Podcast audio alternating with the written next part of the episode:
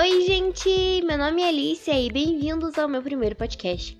Hoje nós vamos falar sobre algo bem fofo, que é cachorro.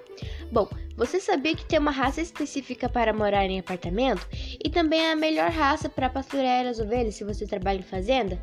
As mais caras e as mais baratas. E eu te convido a ficar até o final para você descobrir qual é a melhor raça para os bebês e as crianças pequenas.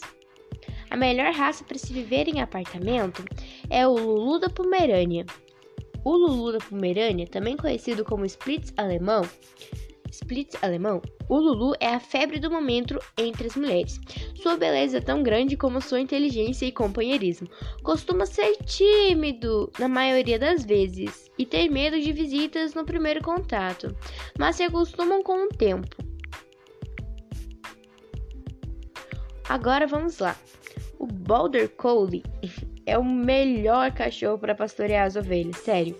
Essa raça foi desenvolvida especificamente para esse trabalho de pastoreio e sem preocupação com estética, por isso não possui um padrão, um padrão de pelagem.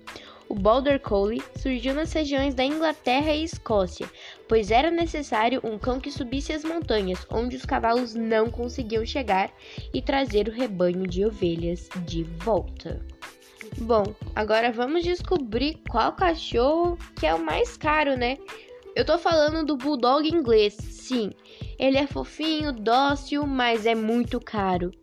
Ele tem um temperamento fácil e muito dócil, mas ele pode custar até 10 mil reais aqui no Brasil, sim, 10 mil reais.